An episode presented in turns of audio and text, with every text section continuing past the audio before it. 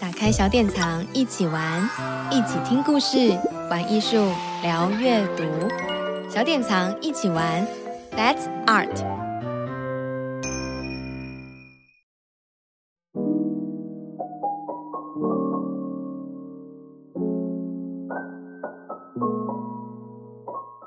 Hello，各位听众朋友，大家好，欢迎收听小典藏一起玩，让我们一起聊聊天。那一起聊天的单元，除了邀请小典藏专栏作家现身说法，那我们今年夏天呢，更开始扩大邀请小典藏的绘本作家跟大家 Podcast 空中聊书哦。那我是今天的主持人鸡蛋糕，我是小典藏网站的小编。那我们今天邀请的绘本作家是吴欣芷 Cindy，那请 Cindy 来跟我们听众朋友打声招呼吧。Hello，大家好，我是 Cindy。那 Cindy 她是呃自由接案的插画家，同时也专注在绘本创作。那作品呢，曾经入围二零一六跟一八年的布隆纳插画展。那在台湾呢，也有很多多本的绘本出版。那在小典藏呢，即将在六月推出最新的绘本《园丁小花狗》。那之前呢，在二零二一年出版了一本就是爱书人浪潮般好评的《呼噜呼噜的书店小猫》。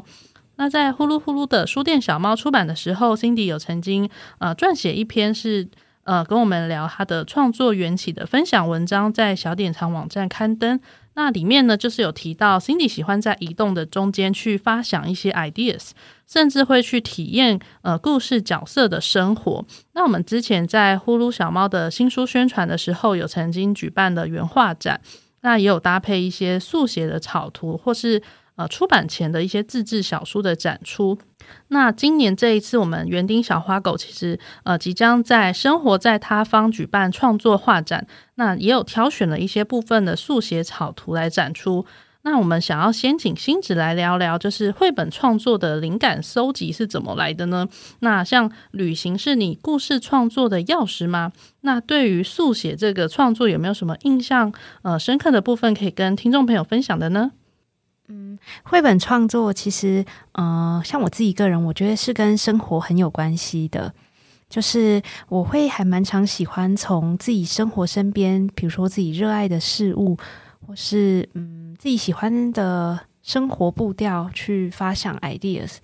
那其实像这一次园丁小花狗的故事，它的发想还有灵感来源，其实也是源自于我的生活。就是呃这本书的。故事 idea 大概是疫情开始的附近发想的，对。那刚有提到，就是诶，我以前喜欢四处去旅行，收集灵感，但是那一阵子呢，其实就还蛮常只能待在家。然后刚好也在那一阵子，我搬了一个搬到一个新家，然后那边有很大的阳台，我就开始会思考说，诶，那我想要在这阳台上面做什么呢？于是就开始，原本自己是一个黑手指，但是我就开始有。想要试试看种植物，所以在那阵子的生活重心其实是，呃，跟植物有关。就是每天早上起床，我就会先去我的花园，就是去看看我的植物啊，帮他们浇浇水。所以我觉得会很自然，就是你的创作上会跟随你生活上的改变，然后呃，就会这些生活上的改变就会去加入到自己的创作中。所以那阵其实就开始去画了非常多的植物。然后另外一方面就是。嗯、呃，因为也是想要创作下一本绘本，所以我就很想把呃植物这个主题，然后跟呃我设计的角色结合去创作。对，那刚刚有提到，就是诶，我以前还蛮常喜欢出去速写的，就是我在疫情前，我可能每一年也会安排一个时间给呃自己一个人出去画画旅行，就是带着自己的速写本，然后去记录自己看到的景色啊，或是我就有时候到一个陌生的地方会有嗯。就是比如说新的灵感加入，或是一些新的想法。对，那其实疫情后不能出门，我自己觉得，嗯，喜欢旅行的那种的心，有点像是说你喜欢去发掘新的事物，然后去体验不同的生活。那我那时候会调整自己的心态是，诶，其实在家也可以有很多不同的体验。比方说开始种植植物，那以前你可能是去在移动中，或是在不同的地方，呃，去做一些体验。那我自己觉得。你在家做一些改变，比如开始种植物，也是一个新的体验。所以我那时候就会还蛮常自己观察自己种的植物，然后把它们速写下来。对，然后也是慢慢的就把它加入到自己的绘本故事中。嗯，那过往速写可能比较有趣的经验，我觉得应该就是有时候可以透过，比如说你在一个地方画不同的人啊，或是景物，可能会跟一些不同的人互动吧，或者就有时候会有一些人就想要来跟你搭话，就是诶，可能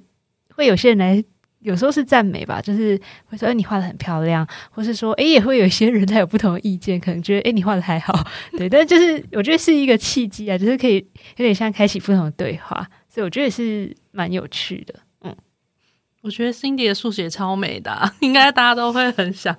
走来搭话，说你会帮我画一张哦，对吗？哦，呃，因为之前有遇过有一个人，他就说他觉得我看起来还呃很需要学习之类的，还是他觉得你是学生？就是、对，也有可能，对啊。但是就是蛮有趣的，啊，就是大家都会有不同的想法。嗯，那。呃，Cindy 在小典藏出版的这两本绘本作品其实比较特别，就是 Cindy 是台湾作家，但是其实这两本书呃是先跟英国出版社合作出版，所以是已经呃会先出英文版，之后我们再引进台湾出繁体中文版。那我想要请 Cindy 聊聊，就是像呃绘本出版的前期啊，就是你的创作跟呃出版社那边沟通的部分，有没有什么可以可以聊聊的？我一般目前就是在合作绘本，的确会比较尝试先跟英国出版社合作。那有一方面是因为我在研究所毕业的时候有跟一个英国的经纪公司合作，对，所以我目前绘本还蛮常，就是先跟他们呃合作。对，所以其实，在绘本的最初期，通常就是我会先发想一些想法，比如说像这一次是，其实那时候做完小猫之后，就会很自然很想做小狗角色，所以我就也开始去。呃，去画一些跟小狗关的角色设计，还有刚才提到，就是可能跟植物有关，就是在生活中的体验。所以我一开始是画一些相关的图，然后还有发想故事。那其实我在最一开始都会是先跟我的经纪人讨论，就是我会把我想到的 idea，还有一些可能呃，不管是文字或是图像，那我就会在过程中跟他有很多讨论。然后那时候也是我们大概有一些想法。嗯、呃，应该是应该说最一开始确定的想法是跟小狗有关呐、啊，对，嗯、然后再慢慢去发想各个故事，然后是最后才决定跟植物有关的，对，就是在生活上的改变。那其实跟他们合作的话，就是我会先跟经纪人，我们有一个故事后，我们会就是在投给出版社，对。那因为那时候呃跟小猫合作完后续，我们还有在想要跟同一间出版社合作，所以就直接提给他们。对，那在合作上，我觉得他们。呃，分工还蛮细的，就是他们会，比如说编辑的话，基本上就是负责前期故事的部分，就是故事文字会在这过程中，呃，我们有一个架构，就会跟开始跟他们讨论，那过程中会有很多来回的想法激荡，就是他们有时候会提一些，呃，他们的建议，然后我我可以去思考后，那决定说，诶，要不要往这个方向，或是调整不同的方向。然后我这本书也蛮特别，是有两个编辑。其实是有两个文字编辑一起，呃，是因为其中原本编辑那时候刚好，呃，要生小孩，所以就中间就有另外一个编辑加入。对，那我我我印象蛮深刻，是他也是一个很爱猫狗的人。对，他甚至那时候还有推荐我一个跟狗相关国外的节目啊，有点像是，呃，那个节目我可以分享一下，就是他是，呃。有点像是在协助送养，就是他们有一个机构，然后他们每一集都会是有一家人，他们是想要养狗，然后他们去到那个协会去跟狗互动，不同的狗互动，然后最后他们可能决定领养哪只狗，以及他们后续跟狗的生活，就是会有这样一连串的拍摄。我觉得也是在推推广领养的概念，对。然后那时候看就诶也觉得蛮感动。那我觉得有时候就是，比如像我原本我可能不太了解这一块，那也可以透过编辑，他可能会提供一些。呃，他不不会只有提供文字上，其实他可能会提供说，诶，他可能在生活中他跟猫狗互动，那也可以再加入，我觉得也是会对在创作故事上是会很有帮助的，对，所以这也影响到后续，可能这本书那时候也有设定园丁小花狗的呃主角，他原本是住在收容中心的这样，对，那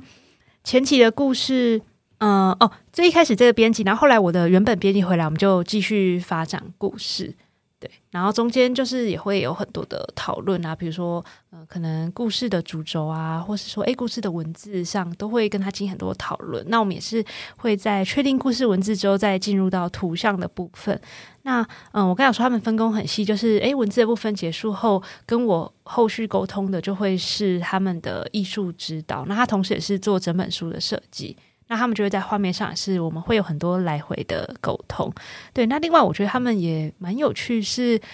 嗯、他们会很注重一些细节，像是说绘本一定也会出现一些人物，那他们会蛮希望，诶，不是希望，就是他们会分享说，诶，其实，在绘制人物角色的时候，我们可以有更多元性的角色，比方说可能会有不同肤色的、来自不同文化的、不同种族的小朋友或是大人等等。在故事中，就是，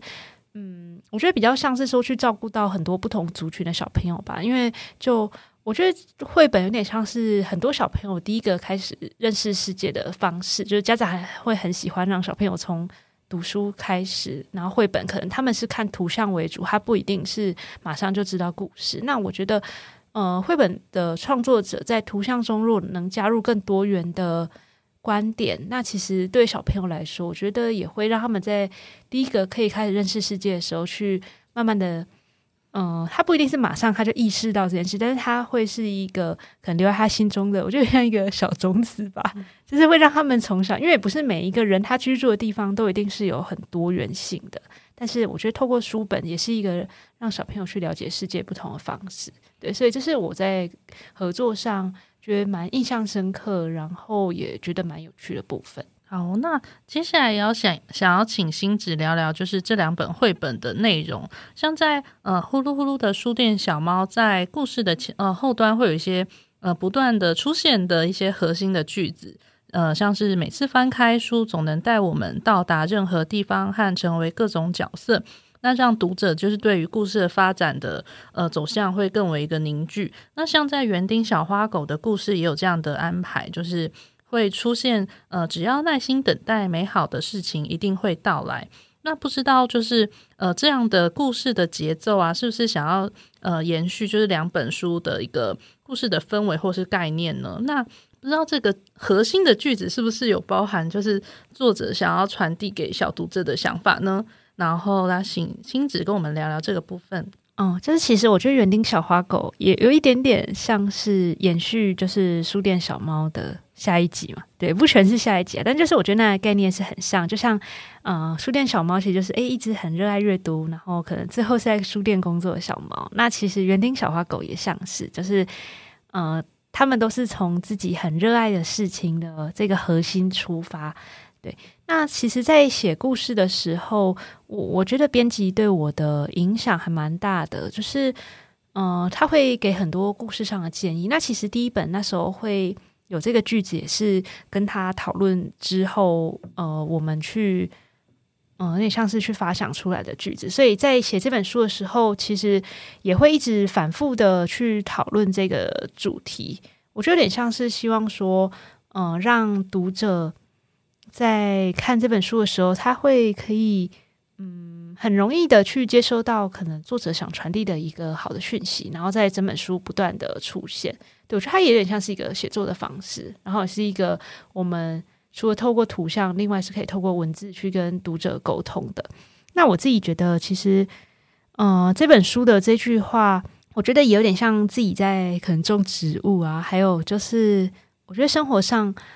的一些心得吗？对，就是我觉得，嗯，有时候我们生活中可能大家都一定会有自己可能很想要赶快看到成果的事，可是我觉得就像在种植物一样，比如说你可能从一颗种子要长成一棵大树，它其实是需要经过非常非常多的时间。那我觉得在这过程中，呃，一定要很多的，就像书里面写，你还要很多的耐心，然后你要去照顾它。我觉得有点像是，比如说每个人有自己的。可能也都有自己的理想吧，可是这理想一定不会是我们一下子就达成了，就是它它是需要经过一些时间，那也是我们会不停的去照顾着这个自己想要完成的东西，或是甚至像呃像呃故事里面，它可能是园丁小花狗，它可能从一颗小种子慢慢照顾一嗯、一盆植物，或是说一个花园，慢慢从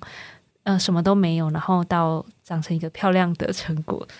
的那个画面。对，所以呃，其实这本书也是希望透过呃这一句话，然后送给不管是小朋友还是大朋友，呃，看到这句话的时候，我觉得也会回应到我们在生活里面的感受。嗯、我自己在这个故事结尾，我会觉得说，诶，是很温馨的，就是有点像是说，呃，虽然过程中不一定全部都是美美好的，一定会有我们可能觉得很辛苦啊，或是沮丧的时候，可是我相信。呃，只要我们的耐心等待，到最后一定会有很美好的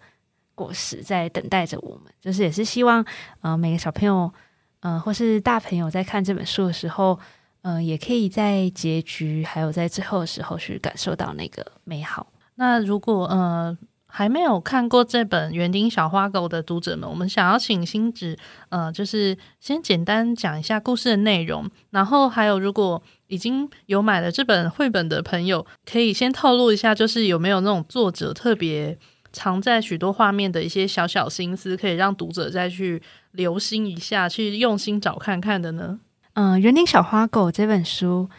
嗯，我觉得跟书店小猫还蛮像。就第一个核心，当然就是从嗯小花狗它非常喜欢园艺这件事情开始，就是。嗯，他很喜欢种植物啊，还有花花草草。我相信这应该也是很多大家的兴趣吧？对，就是跟园丁小花狗一样。然后，嗯，他在过程中遇到另外一个小男孩。对，那其实他跟园丁小花狗，我觉得是很像的。那我其实当初会设定的这个角色，嗯，我觉得很像是在回应小时候的自己，就是。嗯、在故事中的这个小男孩，他其实是很害羞的。然后他其实一开始是也会很紧张，要踏出第一步，要可能去认识不同的人，呃，朋友的。对，所以在这故事中，也是他们两个其实都是那种很害羞的角色，但是他们也是慢慢的跨出了第一步，然后呃，发现彼此都有很喜欢的事情，然后会想要。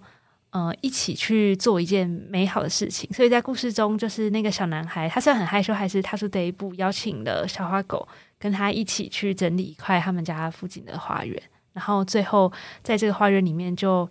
他们呃一起做了很多很多的事，然后让这个花园又有新的生命，以及带来更多的美好的事物给呃整个身边的，不管是身边的人，或是甚至影响到更多的，不管社区啊，或是小镇等等。所以其实，呃，到底里面发生什么呢？还是要大家自己去看，就会知道。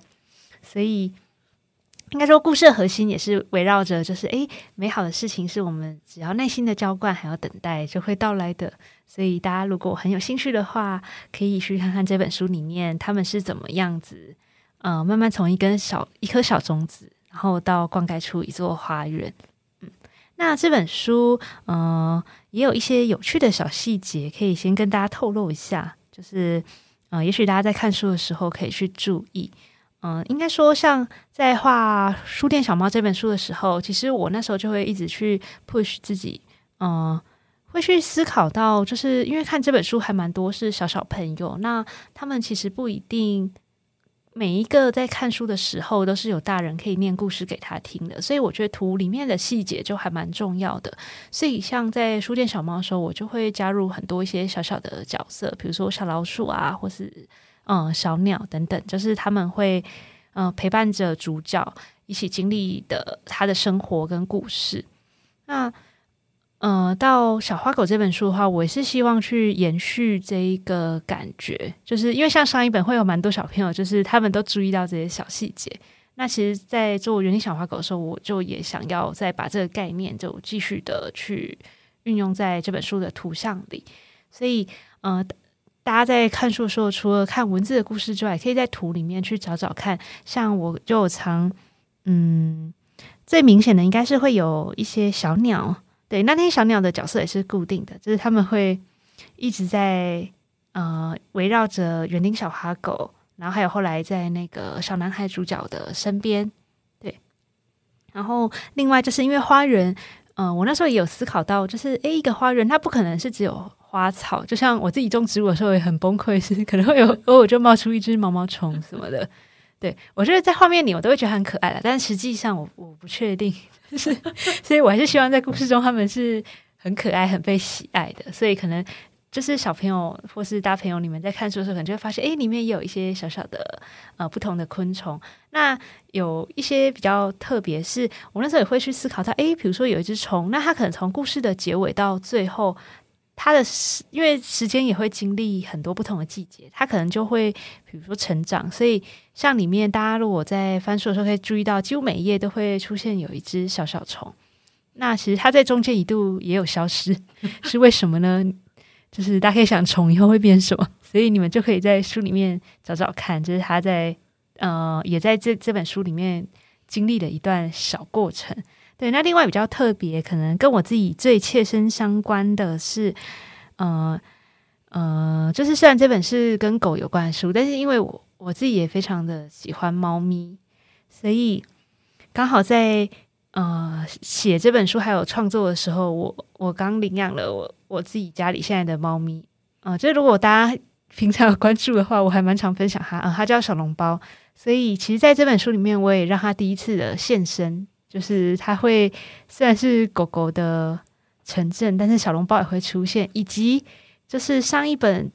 呃呼噜呼噜书店小猫的小黑猫，在这一集也有造访这个。不同的城镇，因为他应该是住在比较猫的城镇，然后他也来这里造访，所以就是可想说可以让小猫的读者们发现，哎，就是在这本书里面又有上一本嗯、书的角色再度出现。我觉得对小朋友或是每个读者来说，应该都会觉得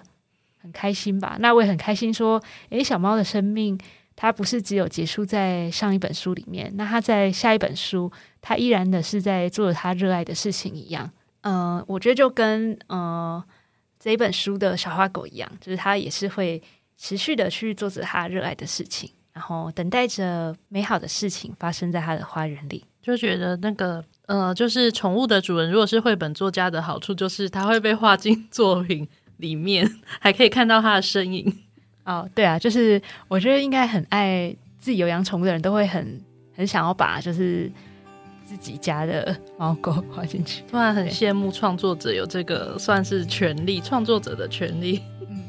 那喜欢 Cindy 作品的朋友们啊，就是呃，可以把握时间，在六月二十八号之前，在台北的生活在他方城南店，我们有举办等待花开园丁小花狗的创作画展，可以把握机会去看展哦。然后我们即将在七月份呢，会在呃高雄总图，然后台中的晨曦社。台北的绿书店举办新书分享会，呃，欢迎亲子朋友可以一起呃到场聆听作者说故事，以及更多的一些创作分享。那在呃诚品信义店的儿童馆也会有快闪签书会，呃，活动的详情都欢迎可以看小典藏的粉丝团查询哦。然后今天呢，也很谢谢 Cindy 来跟我们分享呃绘本创作的一些小故事。然后相信大家也许听完再开绘本，或是已经有看过这本书，再来听听呃 Cindy 的分享，应该会有一些不同的想法。那我们今天很谢谢 Cindy 跟我们一起聊聊天。那我们下次再见喽，拜拜，拜拜。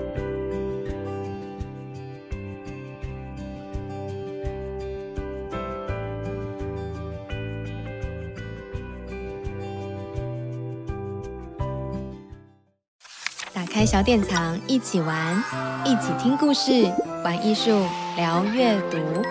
小典藏，一起玩，That's Art。